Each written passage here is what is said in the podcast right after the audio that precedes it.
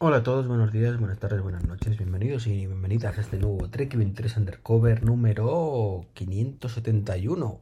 Bien, estoy grabando el día 10 del 10 de 2022. Bueno, semana dura, semana dura, la verdad es que la semana pasada también fue, fue bastante durilla.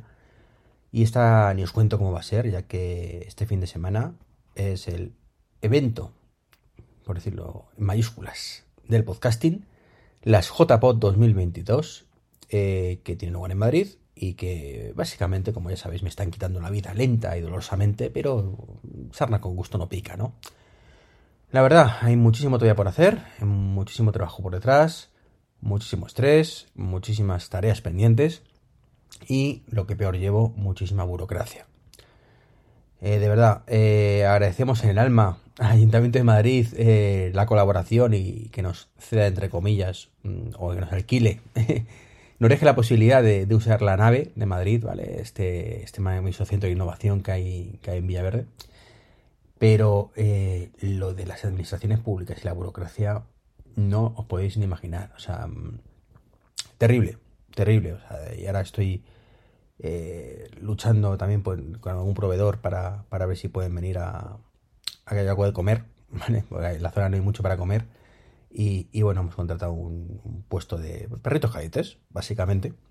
Eh, y bueno, pues digamos que cuando le hemos pedido toda la documentación, el, hombre está flipando en colores, diciendo, pero ¿esto qué es? Que yo no lo he rellenado nunca.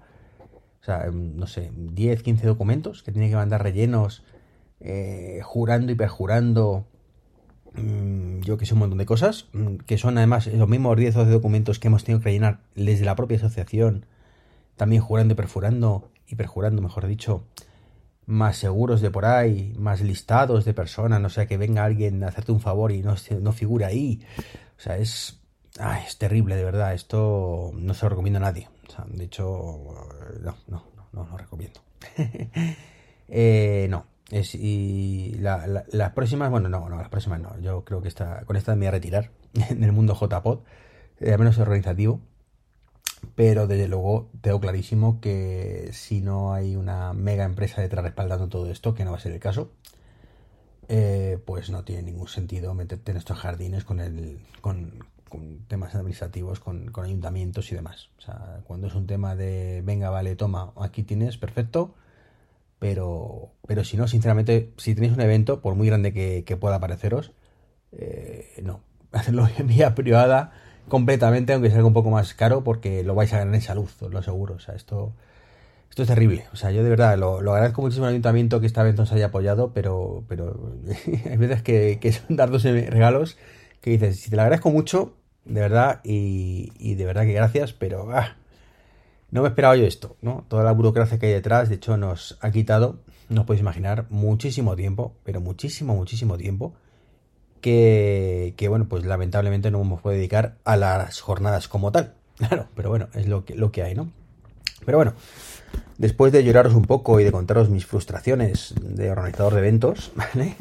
Como es el, el de las JPod, y que por supuesto os invito a que os paséis por la página web de jpod.es y os paséis por allí. Básicamente, pues, pues aparte de eso, pues tengo que, que contaros alguna cosita más. Pero bueno, eh, sí, sí, alguna cosita más, pero bueno, creo que también tendríais que escuchar una cosa. Una cosita que nos ha grabado, una promoción maravillosa nos ha grabado Alex Barredo. El evento del podcasting por excelencia vuelve y este año se celebra en Madrid, las JPod, donde nos vamos a reunir todos los podcasters, todos los oyentes, todas las personas que amamos y que respiramos podcast. Estaremos el 14, el 15 y el 16 de octubre pasándolo muy bien, conociendo y haciendo muy buenos amigos. Pásate por jpod.es para comprar tu entrada.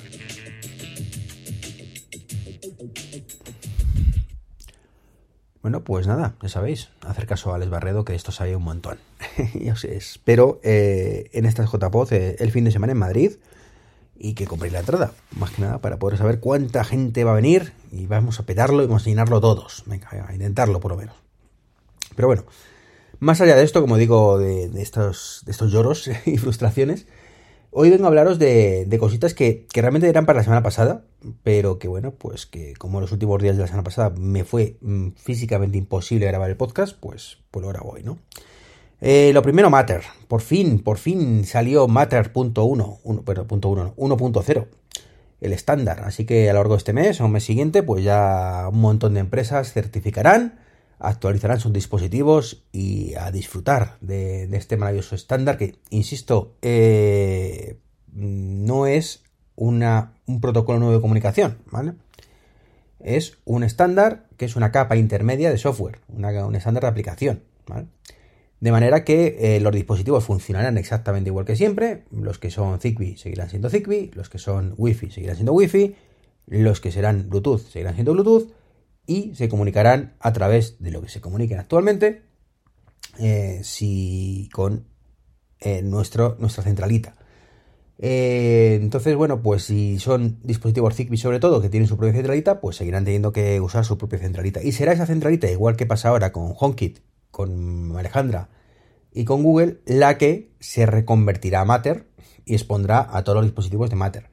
Los que sean dispositivos independientes, ¿vale? Que sean Bluetooth o Wi-Fi o alguno más por ahí, o Thread o cosas de estas, pues sí, esos se actualizarán y serán capaces, igual que ahora se comunican a través de, una capa intermedia de software con, con nuestro caso con HomeKit y demás, bueno, pues ocurrirá lo mismo con Matter. Eh, la verdad es que creo que, tal y como está montado, eh, Matter se parece mucho a HomeKit, ¿vale? En muchísimas cosas, en otras muchas seguramente no, pero sí en que son... O sea, el cambio brusco va a venir para el resto. Es decir, no creo que Apple tenga muchos problemas para abrazar Matter, de hecho lo tendremos ya en 16.1 cuando salga dentro de una o dos semanas, o tres o cuatro. Pero eh, habrá que ver qué tal se comporta Alejandra y demás con y Google con, esto, ¿no? Porque para ellos sí cambia mucho el tema, pero mucho. Eh, pero bueno, mm, veremos qué tal, ¿no? La verdad, eh, estoy deseando, estoy deseándolo y sobre todo ver qué dispositivos se actualizan, porque yo creo que se van a actualizar la gran mayoría, ya lo he comentado alguna vez, pero no todos. Entonces, bueno, pues mi gran duda es, por ejemplo, a cara. A cara eh, pertenece a los que ha dicho que se va a actualizar. Y genial. La, la cuestión es, todos los dispositivos que son compatibles con HomeKit de Acara, es decir, ¿vale? De pronto serán compatibles con el resto de dispositivos o me pasará como me pasa con Em, la nueva centralita M1S que puse hace unos meses, que ya es compatible con Google y con Alejandra también, pero que en los dispositivos la gran mayoría no los expone más que a HomeKit. Pues, por temas de licencias o no sé qué, los que son chinos, pues no no hay manera, bueno, no hay manera de exponerlos a, a como digo, Alejandra. A, Google sí, pero no todos que la historia, o recientemente ha añadido unos nuevos que supuestamente es la serie D, que es la que es equivalente a la serie H europea, pero que, bueno, que yo de hecho compré en Wallapop pensando que era la serie H y me dijeron que era la serie H y luego en la caja de hecho ponía la serie H en la foto, pero cuando llegó la caja pues no, era la serie D. Así que bueno, ahí ando y claro, como lo, abrí tarde, porque estuve 3-4 días hasta que lo abrí, pues tengo ahí la movida con, con el vendedor y dice, bueno, que, que eso se ve que Wallapop y Wallapop no me contesta, en fin. Eh, un rollo patatero. Pero bueno, contento de que ocurra esto, ¿no? Igual que eh, estoy contento con una aplicación que he descubierto recientemente, que se llama All My Batteries, que es si funciona bien del todo, ¿vale? Y creo que no es un problema de la aplicación, sino de cómo funciona la API interna y demás, en este caso de iCloud. Eh, es eso que os he hablado una vez de por qué no puedo saber en mi iPhone o en mi iPad la batería de mi Apple Watch.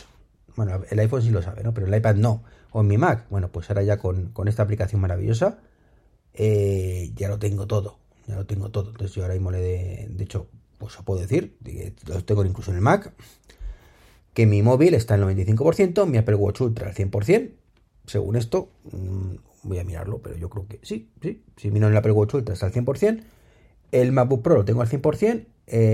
el Delta Flyer Pro que es mi, iPad, está al 21%. Y mi Apple Watch Series 6, pues según esto está al 94%. ¿Vale? Que, ¿Qué queréis que no? Pues me choco un poco. Me choco un poco porque yo creo que no, que está al 100%. Pero bueno, como esto se comunica de vez en cuando, que es lo que digo lo del API, pues, pues no es totalmente preciso. Pero bueno, está muy bien el hecho de que puedas tenerlo en el Mac, que puedas tener en, en el iPhone, en el iPad, en todas partes, menos, y esto es una de las cosas que le echo en cara a esta aplicación, en el Apple Watch. Es lo único que digo, ¿por qué? ¿Por qué no lo tienes en el Apple Watch? Bueno, no existe para Apple Watch, esperemos que se haga con el tiempo, y, bueno, tiene una versión gratuita que, podéis poner hasta tres dispositivos.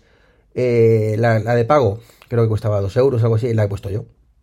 Yo la verdad es que viendo que me molaba tanto que, he dicho, mira, por 2 euros, bienvenido sea. Y tengo que recomendarla, de verdad, pero mucho, mucho. Me gusta mucho, es lo que es, es una gestión, es un informe de baterías, punto, no, no esperéis más. Y por lo que he visto, ¿vale? Eh, también es compatible, por ejemplo, con el tema de los widgets, estos de las pantallas de, bloqueo de, del iPhone, ¿vale? Entonces, pues está muy bien, ¿no? Esa parte eh, a mí particularmente me, gusta, ¿no? El hecho de, que tú te vas a, a la pantalla de bloqueo, le editas, ¿vale? La, y, demás, y pues permite cambiar los widgets, pues está muy bien, ¿no? Pues si aparece ahí al My Batteries y puedo ver directamente si quiero eh, listados, de hecho, o, eso sí ocupa, ocupa bastante, ¿no? El problema es que tenemos solo cuatro huecos, pero bueno, eh, os puedo decir que... Espera un segundito voy a ponerlo, ahí está. Estaba poniéndolo, ¿vale? Y ahí sí queda mucha más información, ¿vale? De lo que da directamente el, widget original de, Apple, ¿no? Así que en ese aspecto, pues muy contento con este, con este widget. Ocupa, ya digo, dos o cuatro espacios. Depende cómo lo tengamos. Si solo tenemos cuatro en total. Pero está muy bien. Y por último, pero no menos importante, eh, ¿recordáis que os hablé de que como alternativa a Telegram para el Apple Watch, del que nunca más se supo desde hace un par de semanas y veremos cuando, cuando cambia esto. Teníamos Nanogram y que estaba un poco abandonado y demás. Bueno, pues fijaros si está abandonado que eh, casualmente eh, el grupo de, de, WhatsApp, de Telegram, perdón, de Nanogram, ¿vale? Que se llama Nanogram Messenger con 2.914 suscriptores y cuyo último mensaje era la beta del no recuerdo exactamente cuándo, pero lo voy a mirar. Del era el 25, 26, del 26 de julio, el último mensaje del 2021, ¿vale? Bueno, pues no hace más que avisar de que la cuenta de ese usuario, del propietario del canal, ha sido inactiva por más de 5 meses y que en 29 días eh, la borrarán, ¿vale? y no tendrás más respuestas, con lo cual el grupo se va a tomar por saco. Bueno, es un grupo, es un, es un canal, ¿vale? Así que esto pasó el día 29 de septiembre y hoy, bueno, pues dice lo mismo, pero con aviso de 18 días. Así que muy mal rollo, muy mal rollo y, bueno, preocupación, preocupación. Primero porque es una aplicación que yo pagué y bueno, mientras funciona estupendo. Segundo, sobre todo, porque es una aplicación que, que funciona muy bien eh, que le dio mucho mismo el, desarrollador al principio y luego la abandonó completamente. Y tercero, ¿vale? Porque no tenemos alternativa, que es lo que más me preocupa de todo esto, ¿no? La aplicación de Telegram per se era una auténtica basura. La aplicación mm, de Telegram, como digo, para Apple Watch nueva, no sabemos qué va a ser, ni, si, ni qué va a ser, ni qué no va a ser, ¿vale? Ni si va a ser. Así que, bueno, pues es lo que hay, es lo que hay, ¿qué le vamos a hacer? Bueno, pues esto es un poquito lo que os quería comentar hoy. Un podcast mm, cortito, cortito, pero la verdad es que voy a aprovechar y según acabe esto me voy a ir corriendo a un poquito de CrossFit porque llevo sin hacer ejercicio pues, varios días, varios días y la verdad es que necesito necesito quemar un poco. Que al final si no voy a recuperar esos 20 kilitos que perdí y no me apetece nada. Así que nada, voy a hacer un poquito de ejercicio, vuelvo y a seguir currando con las JPod que os espero este fin de semana. Chao, chao.